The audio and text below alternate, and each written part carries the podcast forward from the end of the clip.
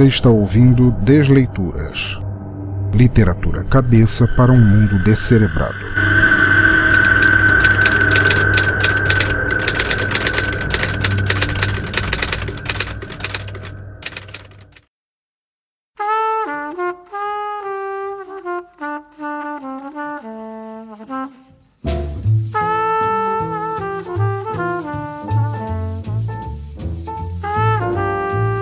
Fala aí, Bud Spencer, de Jim Duran. Trilha sonora por Chet Baker. Fala aí, Bud Spencer, ouvi o berro direcionado a mim. Ora, vá tomar no cu, viado. Odiava o fato de outros bêbados se acharem tão chegados ao ponto de fazer piada. Tomei mais um trago daquele conhaque vagabundo e um gole na cerveja que não poderia esquentar em meu copo.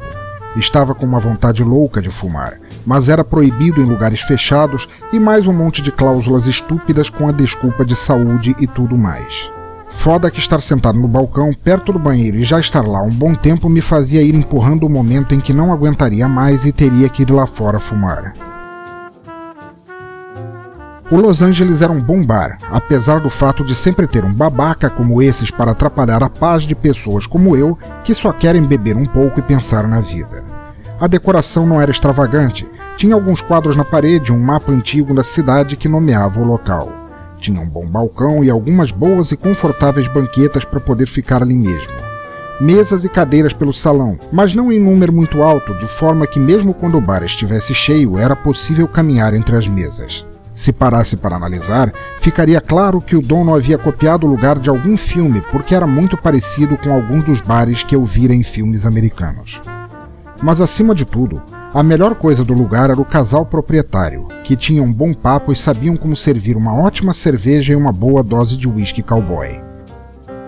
Era nesse bar que eu passava ou o começo ou o fim de minhas noites. E fazia isso há tantos anos que de vez em quando, caso eu tivesse bebido demais, acabava dormindo no sofá do escritório deles. Éramos amigos e nos respeitávamos.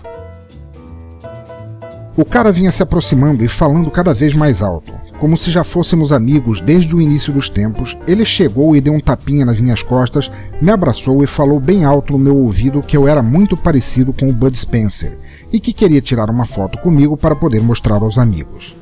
Virei com muita calma e dei um sorriso, daqueles que a pessoa olha e fica em dúvida sobre a reação que teremos.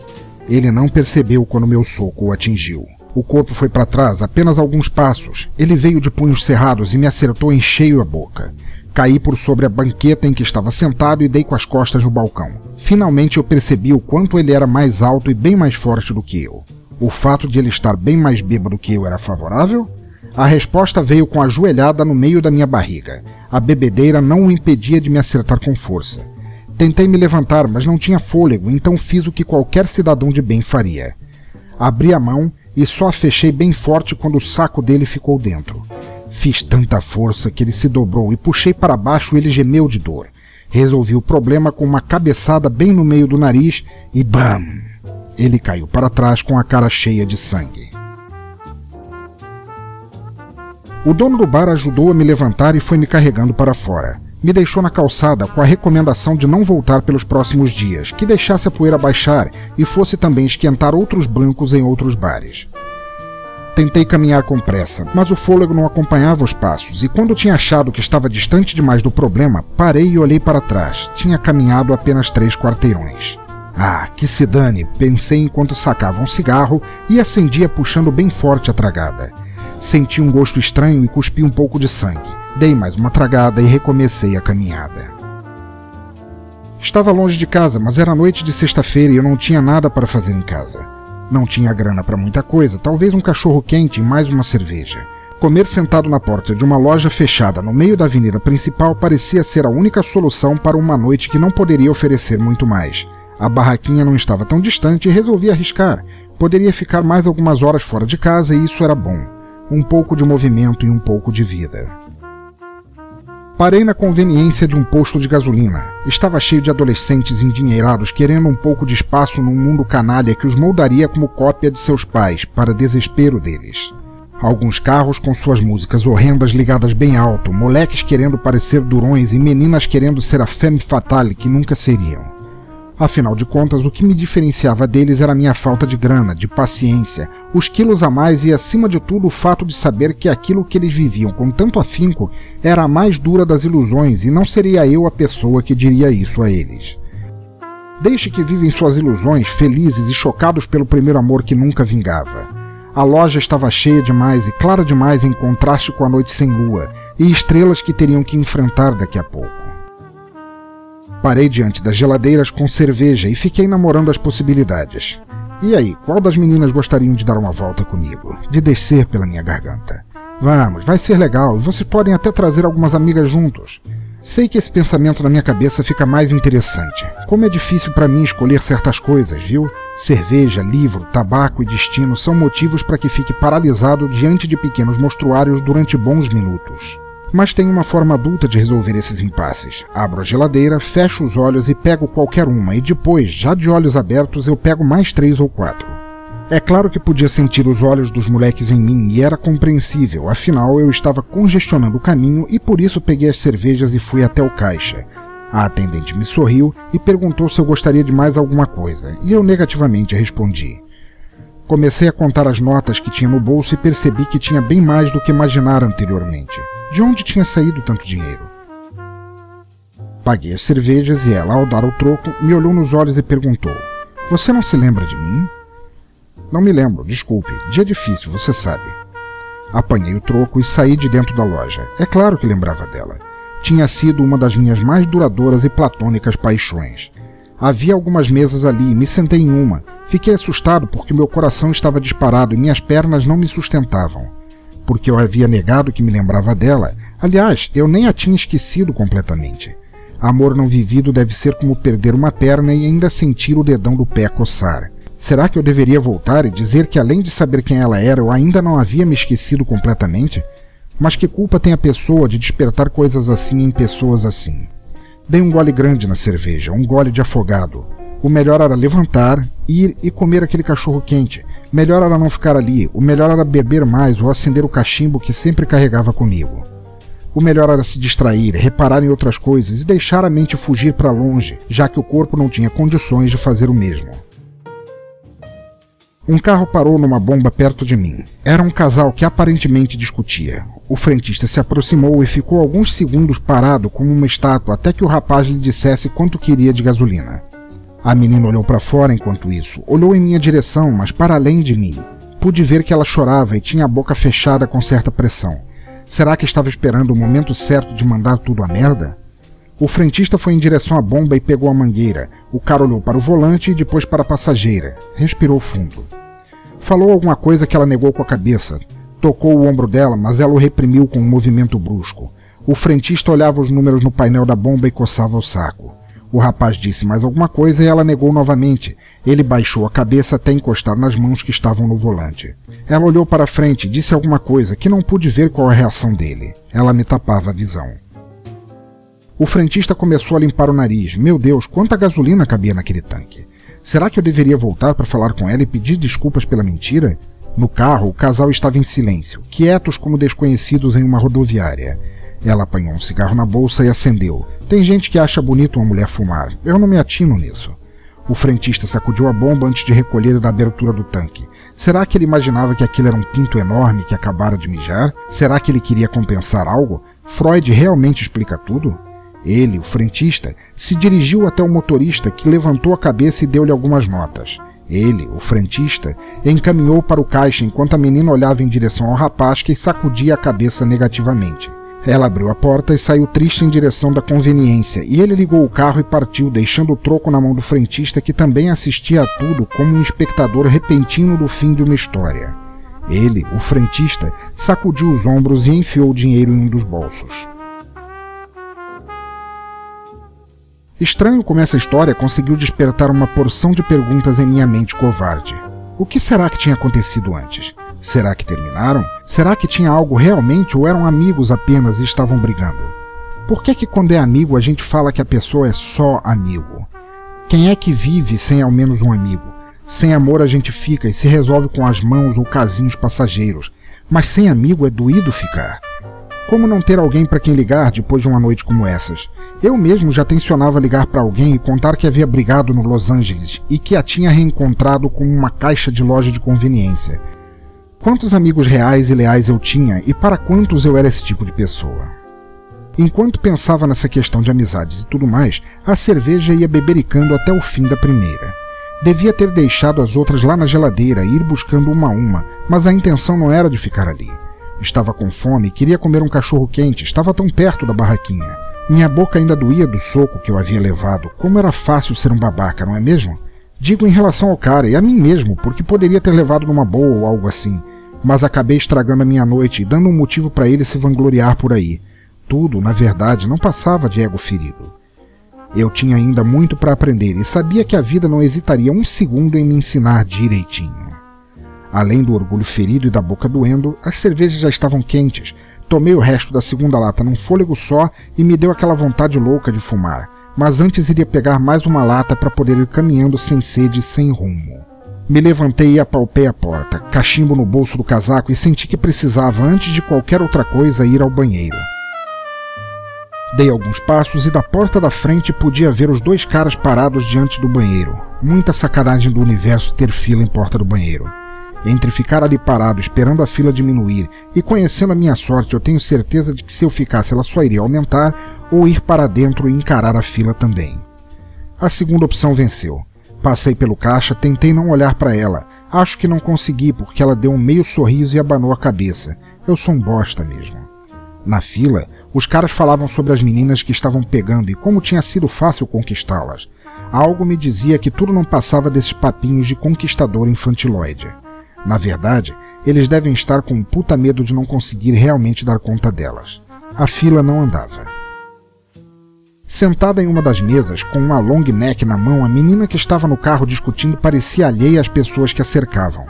Parecia estar surda para o tanto de nada que era discutido bem perto de onde ela estava. Os olhos parados na boca da garrafa e ela imóvel, a porta do banheiro abre e sai um menino que caminha com uma cara de panaca, passa por mim e depois pela menina que está sentada na mesa encarando a garrafa. Para ela, ele diz algo que não surte efeito algum, porque ela permanece na mesma posição. Um dos carinhas entrou no banheiro. A menina suspira e dá mais um gole na cerveja, limpa um pouco do líquido que escorreria pelo queixo com as costas da mão e volta a ser uma estátua triste no meio da noite. O que será que ela pensa e sente realmente?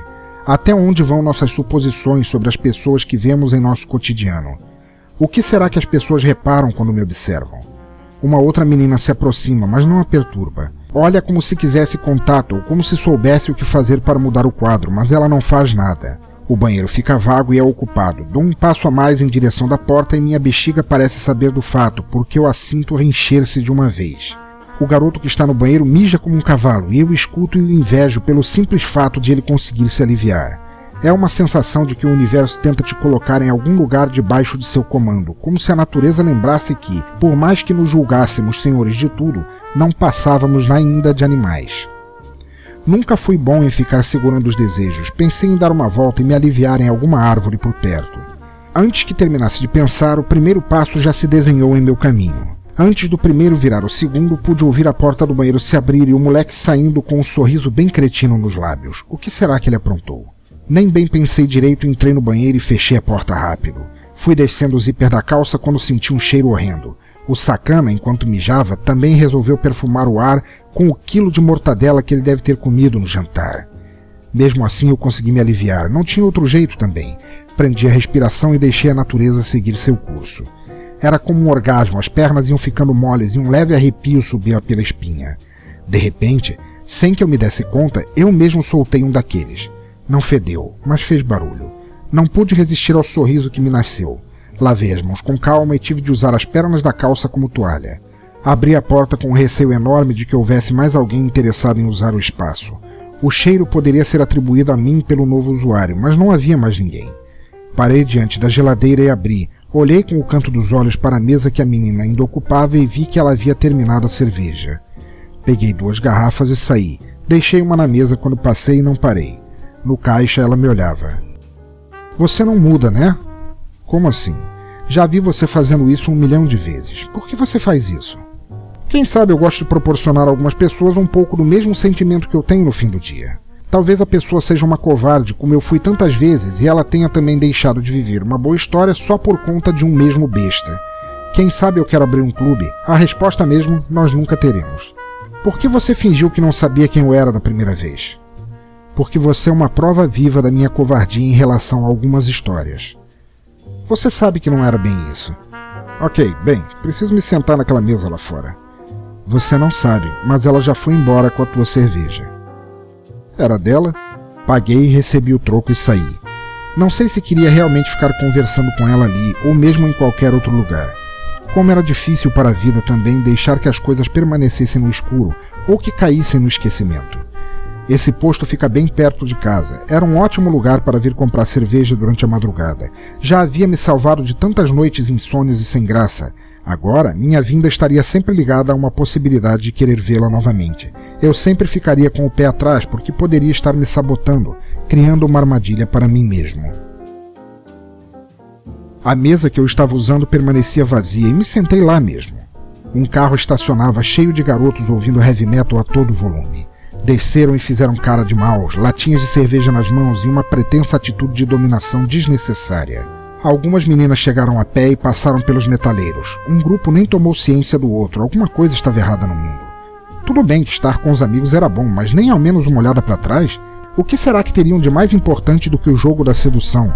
Não há nada mais que combine com o homem do que a busca por uma companhia, mesmo que ele ache que ela não vale nada, e ela tendo certeza que ele vale mesmo tanto.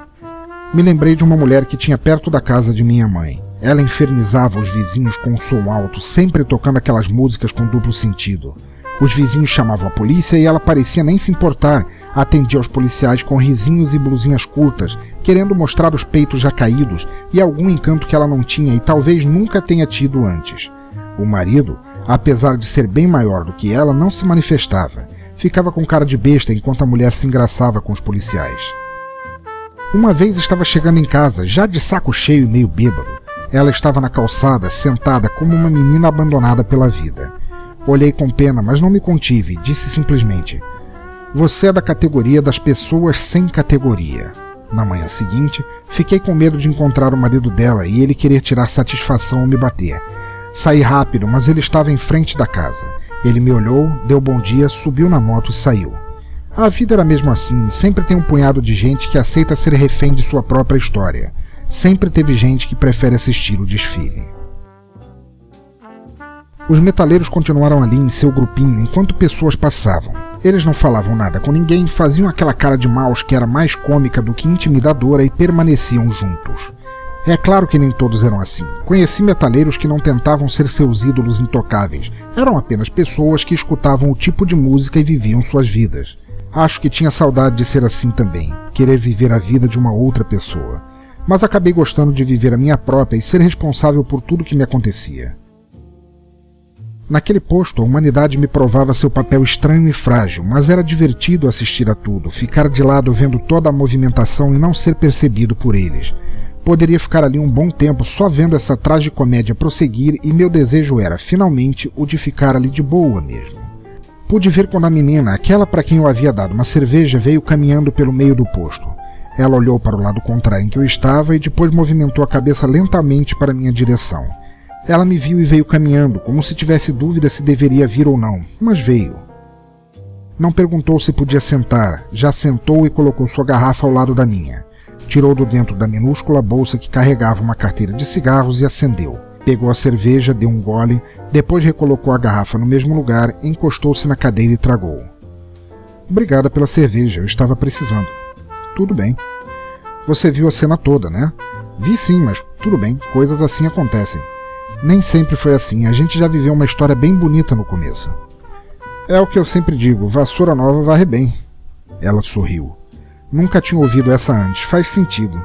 Você quer saber o que aconteceu? Ah, na verdade não. A vida é complicada demais para a gente perder tempo tentando entender o que nos acontece. Imagina então tentar entender a história dos outros. Não haveria muito mais do que poderíamos conversar. Não era para ter acontecido e nem ela ter se levantado e ido falar comigo. Algumas relações funcionam melhor quando há um certo distanciamento. O pátio do posto ainda estava movimentado e não parecia que haveria mudanças pelas próximas horas. Pela porta ela me olhava. Na verdade, não sei se era por mim que ela procurava, mas nos vimos, nos notamos e percebemos. A menina falava alguma coisa, mas eu não conseguia mais prestar atenção. Por que ficava sempre daquele jeito quando nos víamos? Ela era ou não era importante da mesma forma que havia sido? Será que o tempo tinha mesmo essa função de tentar nos alienar daquilo que dói por um tempo? Muita interrogação para meu gosto. Sem ela perceber, o carro voltou. Ela falava como se morresse se não dissesse suas verdades que não mudariam o segundo seguinte da vida de ninguém. Ele estacionou do outro lado da rua e foi caminhando até a porta da loja. Tive de agir. Um momento, eu vou no banheiro. Ela sorriu e deu um trago. Me levantei e cheguei na porta antes dele. Segurei o puxador de metal da porta e fiquei esperando que ele chegasse mais perto. Ele me olhou com aquele jeito quem quer sempre enfrentar o mundo, esse jeito que temos quando somos jovens demais para ver que sempre fazemos isso desde o nascimento até o momento da morte.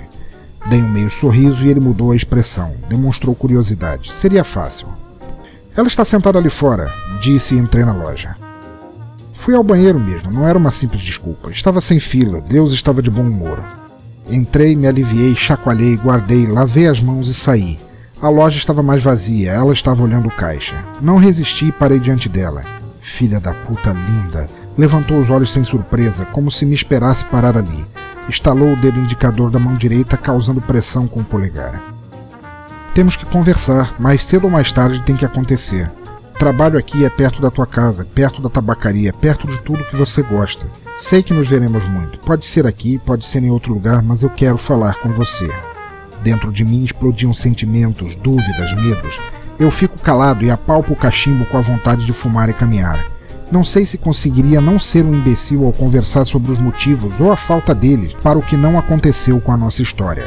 Algumas coisas simplesmente não acontecem.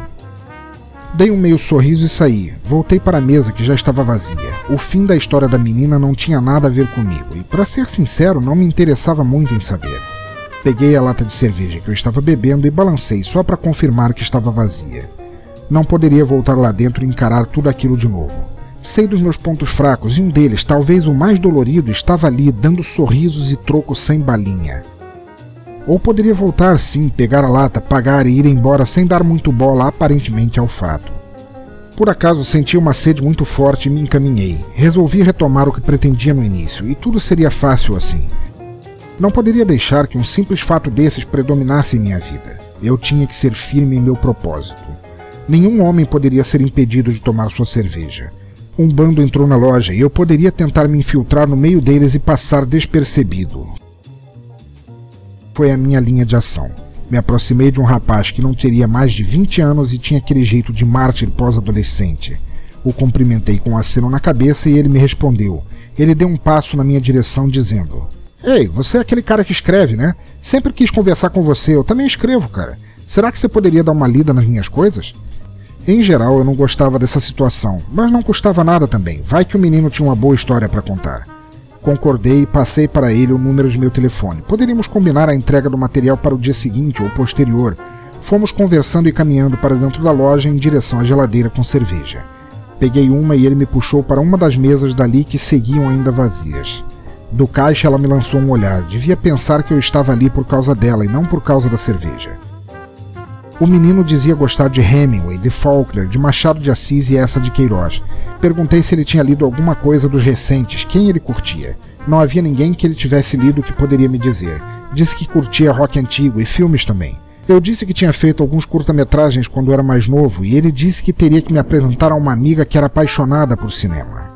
Chamou May e ela veio caminhando. Morena, cabelos longos e negros, lábios levemente volumosos e um jeito tímido de quem pede proteção sem nenhum perigo aparente. Feitas as apresentações, ela se sentou ao meu lado e a timidez deu lugar a uma sofreguidão. Falou de Godard, de Buñuel, de Kurosawa, de Francis Ford Coppola. Falou de filmes, diretores, de atores, de roteiros, de lançamentos. Sorria e tinha um belo sorriso sentia-se confortável. O outro rapaz levantou-se da mesa e foi em direção a um grupinho. May me perguntou se tinha visto determinado filme, se tinha entendido um certo enredo, se tinha gostado daquele final. Toquei em sua mão e ela sorriu. Havia uma química boa entre nós. A conversa com ela me deixou também mais calmo, mais confortável. Ela riu abertamente e segurou minha mão entre a dela. Disse que teria que agradecer aos amigos por terem insistido para que ela saísse com eles naquela noite. Em geral, preferia ficar em casa curtindo seus filmes. Gostava dos amigos, mas tinham olhares diferentes sobre diversão. Terminei minha cerveja e perguntei se ela gostaria de tomar uma comigo. Ela me disse que estava com fome, eu disse que estava indo comer um cachorro quente e ela me perguntou se poderia ir junto. Claro que poderia. Perguntei se poderia fumar meu cachimbo e ela disse que tudo bem. Me levantei e fui pegar a cerveja. Era outra pessoa que estava no caixa. De certa forma, isso me aliviou. Paguei e voltei para a mesa. Tirei minha fumeira do bolso e comecei a encher o fornilho. O cara que estava no caixa me informou que era proibido fumar ali. Sorri diante da placa que confirmava a proibição. Me levantei e ela veio comigo. Saímos da loja. Parei alguns segundos e coloquei a piteira na boca. Levei o isqueiro até o fornilho e dei uma leve puxada. O tabaco escuro acendeu vermelho como um sol prazeroso. Soltei a fumaça e ela inspirou. Disse que imaginava que seria um cheiro mais forte. Perguntei se a incomodava e ela disse que não, estava tudo bem. Começamos a caminhar e eu dizendo que a barraquinha de cachorro-quente não ficava longe, era logo na rua debaixo. Poxa, eu estava feliz ao final das contas. Tinha vivido uma noite intensa, bebido, caminhado, me sentido vivo, descoberto coisas e pessoas. Poderia viver sim dessa forma. May caminhava comigo, tinha um leve sorriso e um caminhar compassado, seria também uma boa companhia para esse fim de noite. Estávamos no meio da rua, saindo finalmente daquele reino cheio de gente. Os metaleiros de boutique passaram empurrando o carro, a bateria tinha se arriado. Como será que o casal tinha se resolvido? Será que tinham se resolvido? Chegamos na outra calçada, meia minha frente sobre o primeiro. Ficamos quase da mesma altura. Nos olhamos, havia vontade nos olhos dela também. Eu sorri e fui correspondido. Dei um passo na direção dela, coloquei minha mão direita no rosto dela, senti sua pele macia. Nos aproximamos um do outro. Fechei os olhos e um monte de coisas passou pela minha cabeça. Um monte de pensamentos, um tanto de possibilidades, uma infinidade de imagens. Nossas bocas se tocaram e nos beijamos meio sem jeito. Então, ouvi passos se aproximando. Uma mão pousou no meu ombro direito, me puxando, e depois o impacto. A cabeça batendo no chão e a risada. Abri o olho a tempo de ver May se ajoelhando assustada e já alguns passos um borrão que não reconheci. Uma risada e o conselho. Vai para casa, Bud Spencer.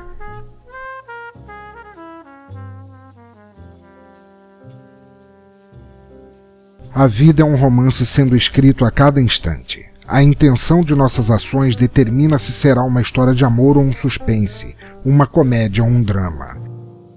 Seguimos sempre sendo protagonistas de uma história que tem tudo para ser fascinante, mas em geral conseguimos que não seja.